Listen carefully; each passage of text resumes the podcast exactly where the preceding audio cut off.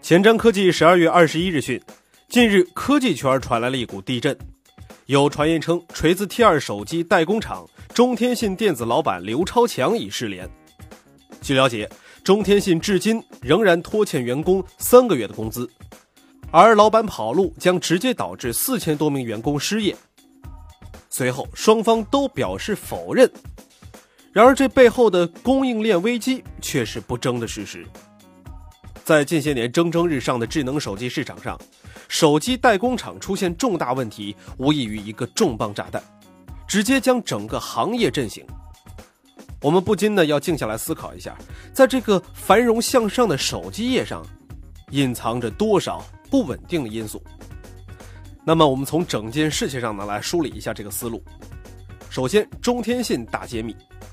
二零零九年四月，中天信在深圳市龙岗区中心城智达工业园成立，占地面积是三万平方米，固定资产达两亿元，ODM 为主营业务，主要从事智能家居和安防产品的研发与生产，其制造流程的覆盖贴片、插件、绑定、测试、成品组装等工艺。而中天信的主要客户呢，包括了市场上主流的手机厂商，比如说华为、中兴、三星、酷派等。当然，最近呢，直接引发导火线的锤子 T 二也是由中天信代工生产的。我们可以看到啊，中天信的主要客户呢，大部分都是国内厂商，而这些客户当中，除了华为之外，走的都是中低端的智能手机市场，这也是之后崩塌的一个隐患点之一。而这次关于中天信老板失联的消息呢，也是由一个微信公众号所发出的，瞬间引发了众多网友的关注。第二，暗流涌动，手机代工厂的黑暗时代。二零一三年，中国智能手机行业发展到了一个较高的一个地步，形势呢也是一片大好。而作为供应商，中天信在那年的营业额达到了八亿，连续三年翻番。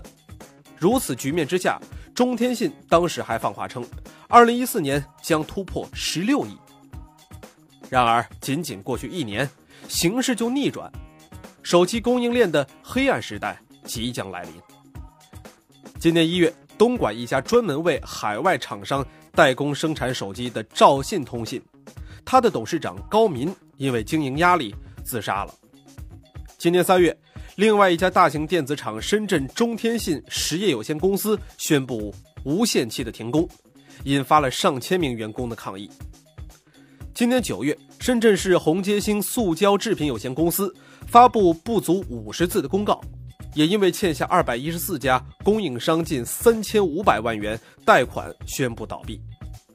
今年十月，深圳福昌电子技术有限公司。发布关于公司放弃经营及涉及员工权益的通告，宣布公司因资金链断裂，决定即日起停止生产，放弃经营。此外，根据业内知情人透露，大可乐手机母公司北京云展科技有限公司已经面临破产清算，其创始人丁秀红也离开了云晨科技。同样，就在前不久，双十一以及双十二的网购狂欢日。小米、华为、魅族等等手机厂商还在为取得超额营收而庆祝，其背后的手机代工厂却如多米诺骨牌效应一样纷纷倒下。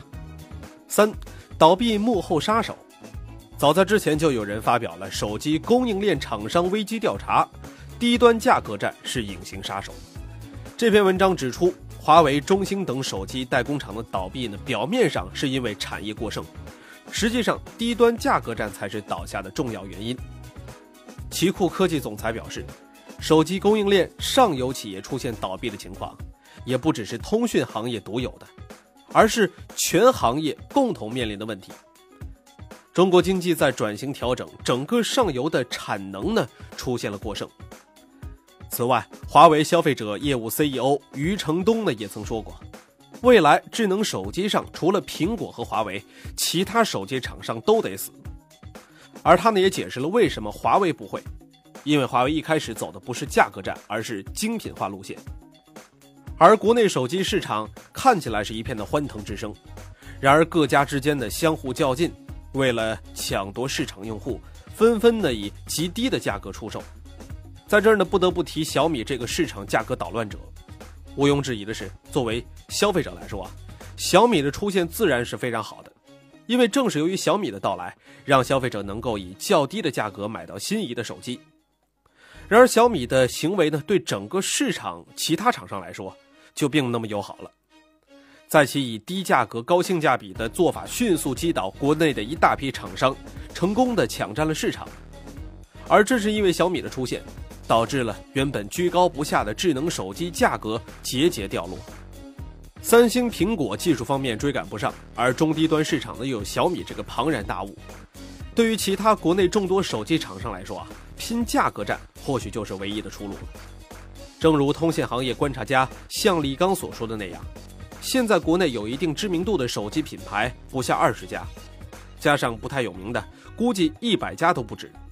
这么多竞争者齐聚，加上又基本上没有核心的竞争优势，于是价格成为了为数不多的竞争手段了。不过，由于中国市场庞大的体量，国产厂商的低价产品虽然利润很低，但是凭借着巨大的销量，还是能够获得利润活下去的。正是因为这种现象，各大厂商也卯足了劲儿，走的是传统的低端价格战。而这一切正是导致手机代工厂倒闭的幕后杀手。手机代工厂的倒闭仅仅是一个开始，未来整个手机行业又会如何呢？